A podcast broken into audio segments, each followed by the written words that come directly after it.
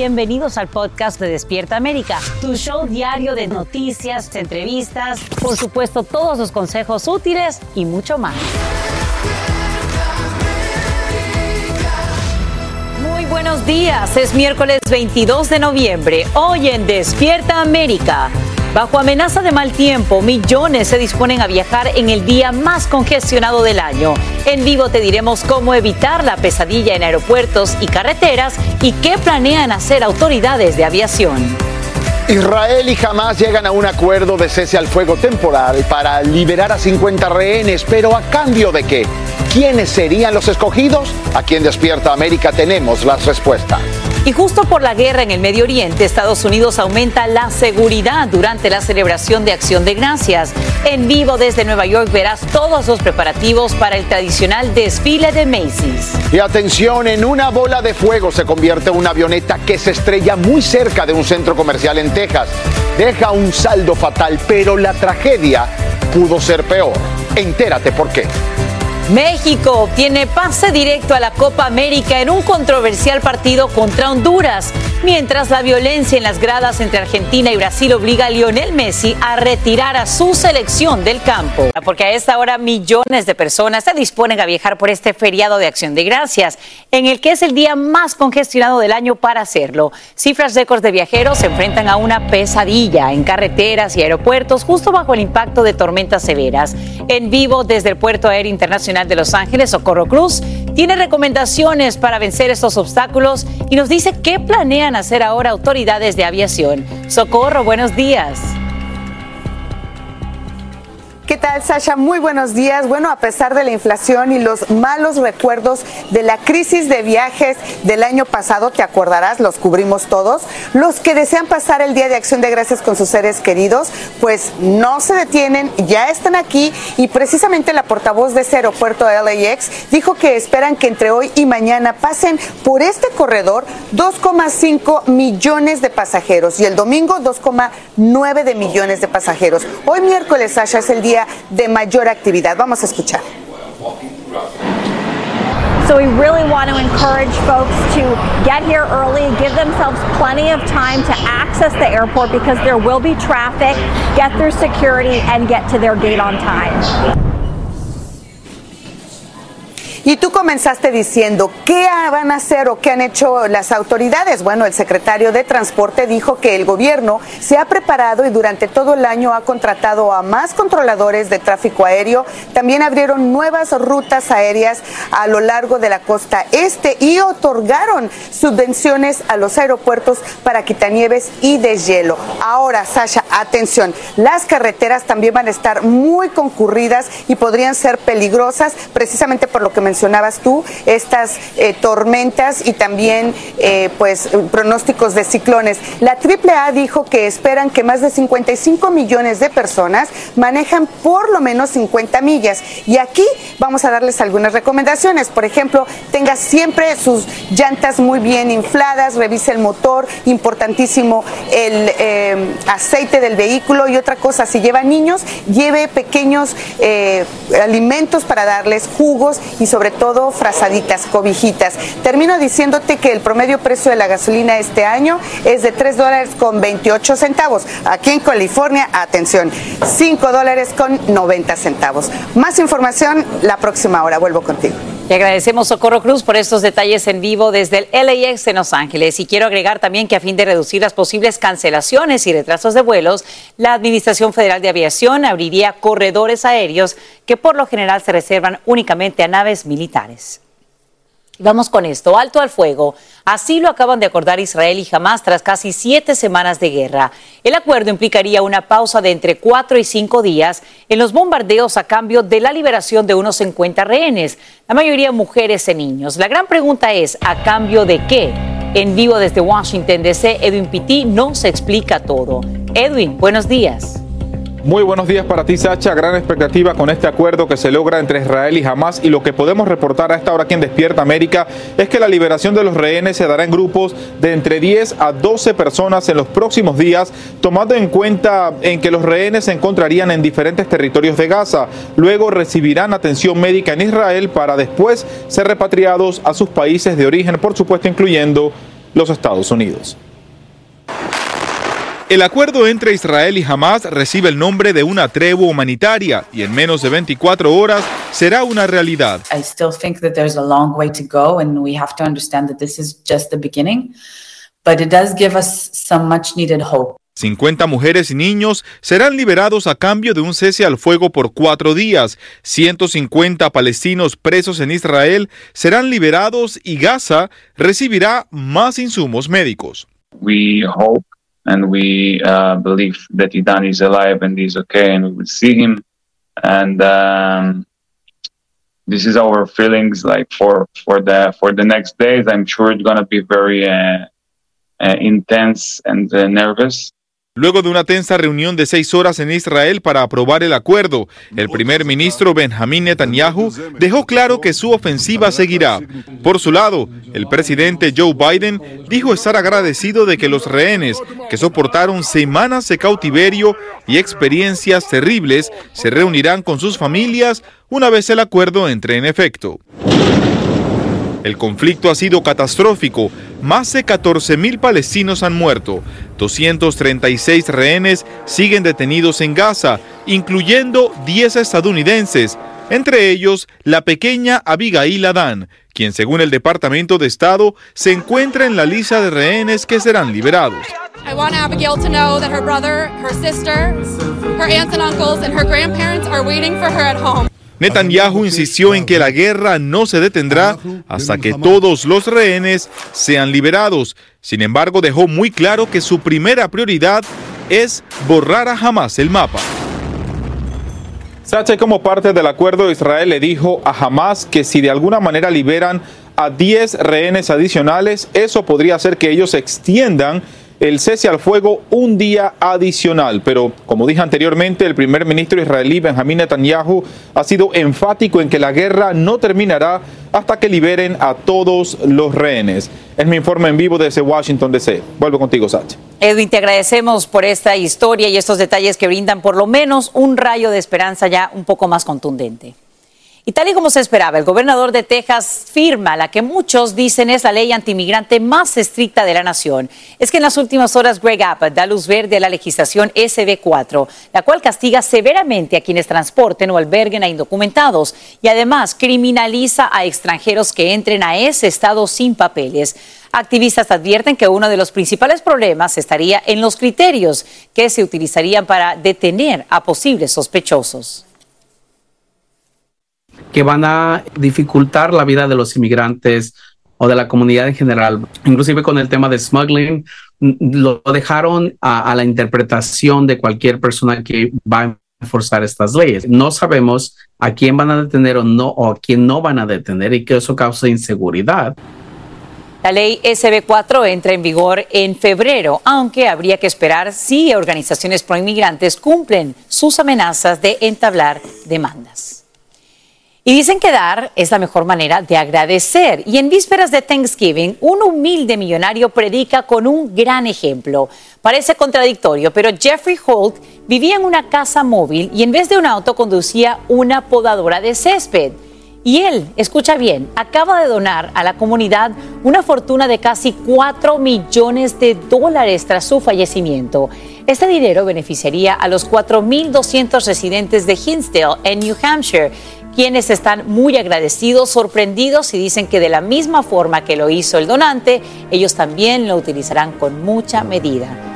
Hola, yo soy Carla Martínez, estás escuchando el podcast de Despierta América. Y a solo días de su despido anuncian el regreso de Sam Altman como director ejecutivo del Laboratorio de Investigación de Inteligencia Artificial conocido como OpenAI.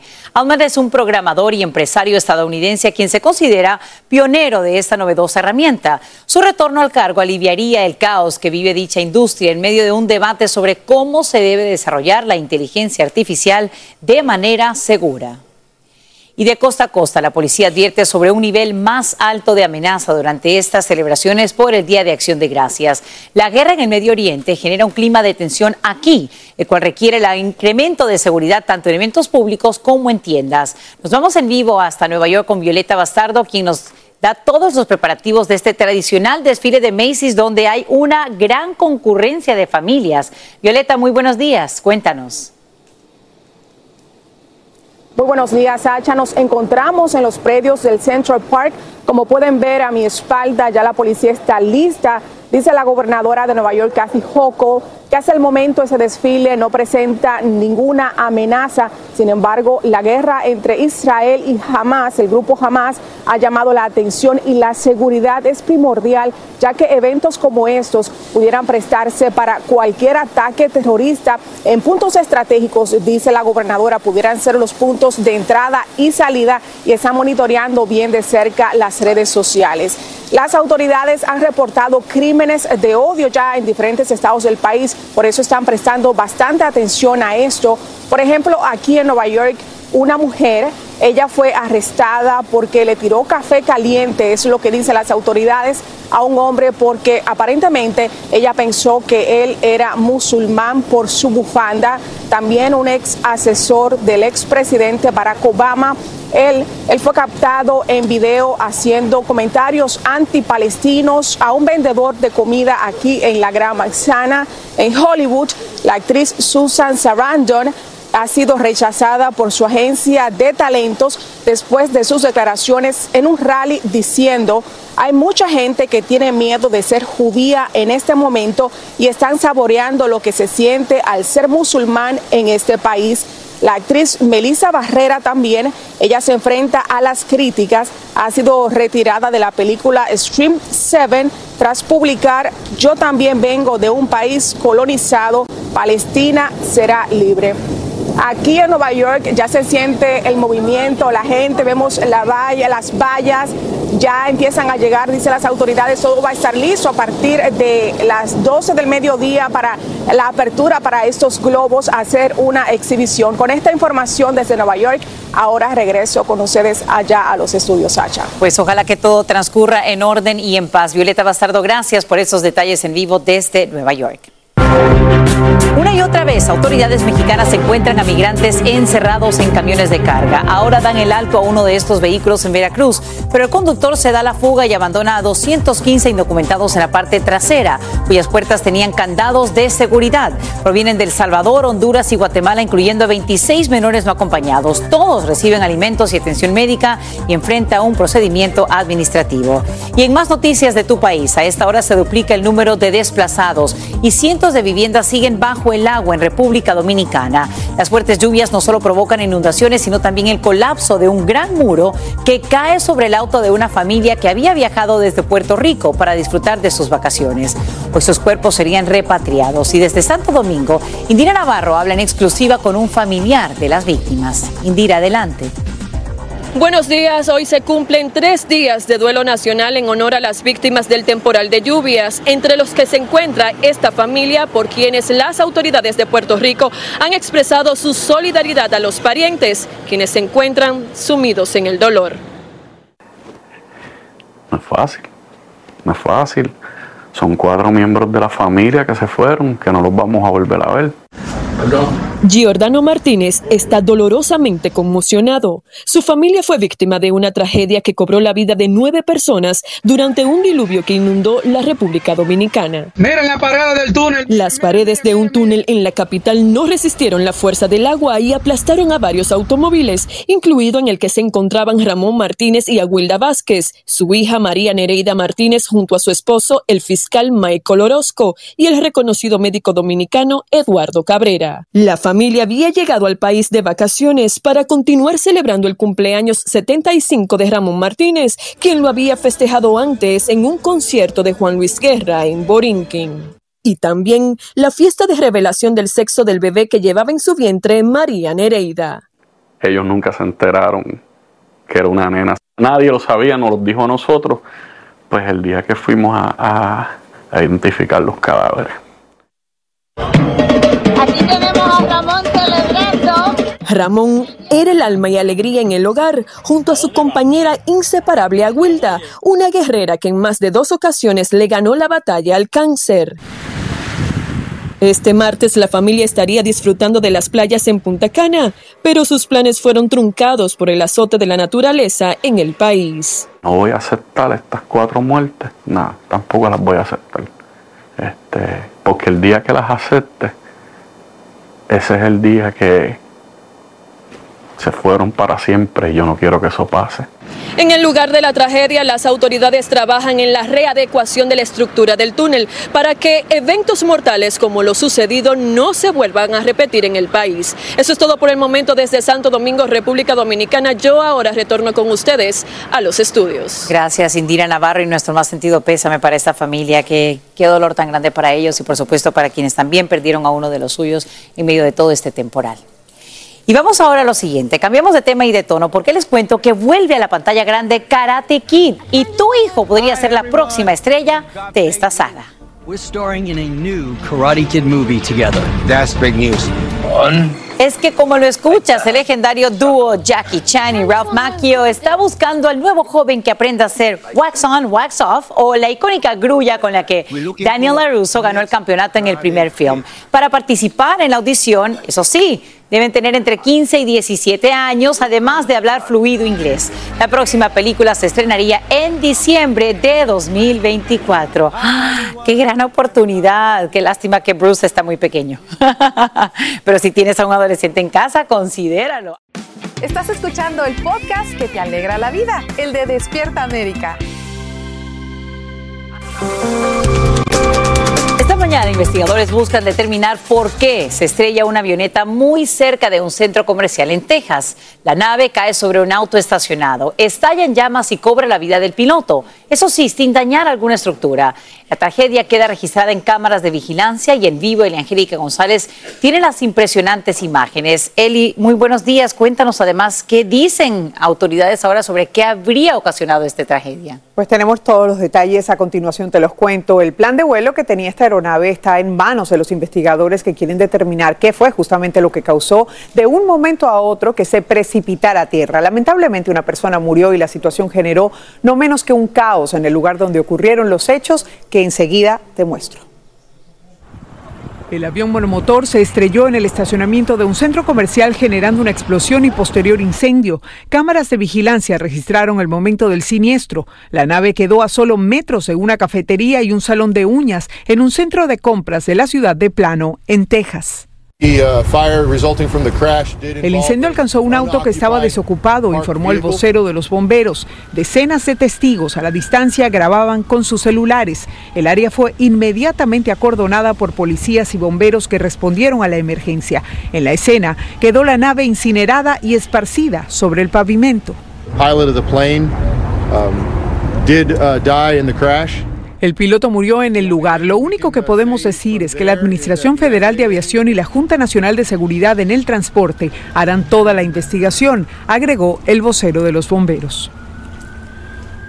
Y bien, todavía las autoridades no han identificado al piloto y está en curso un peritaje para saber las causas del accidente. Testigos aseguran haber visto el avión en el aire con movimientos erráticos. Milagrosamente, ninguna de las tiendas del centro comercial tuvo algún daño y tampoco, por supuesto, sus clientes Sacha. Nos es un milagro. Con esto sí, la verdad, porque el impacto pudo haber sido peor. Te agradecemos, Eli, por brindarnos estos detalles en vivo. Con gusto. Y bien, vamos con lo siguiente. Hace instantes, la jueza del condado Dallas, Clay Jenkins, le pide al presidente Biden que bloquee la ley SB4 en Texas.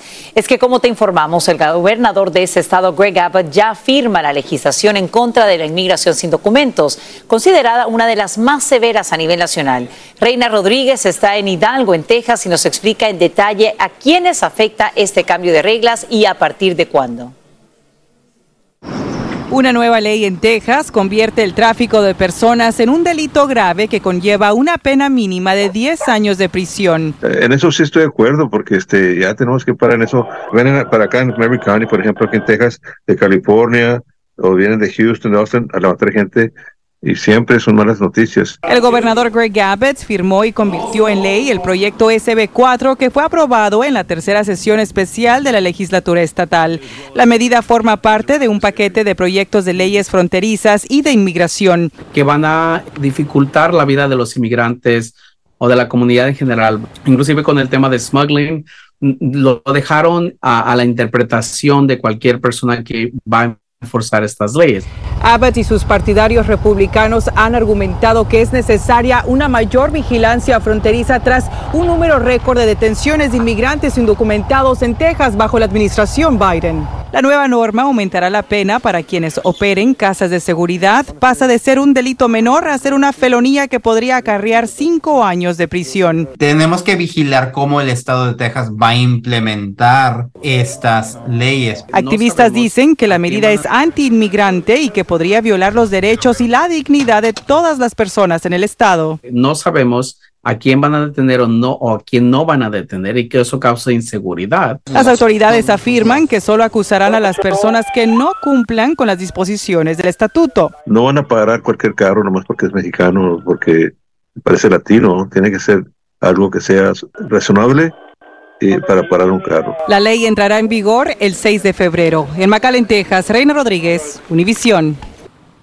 Y entre tanto también está la posibilidad de que varias organizaciones pro inmigrantes entablen demandas para evitar, por supuesto, su entrada en vigor. Estaremos pendientes aquí en Despierta América.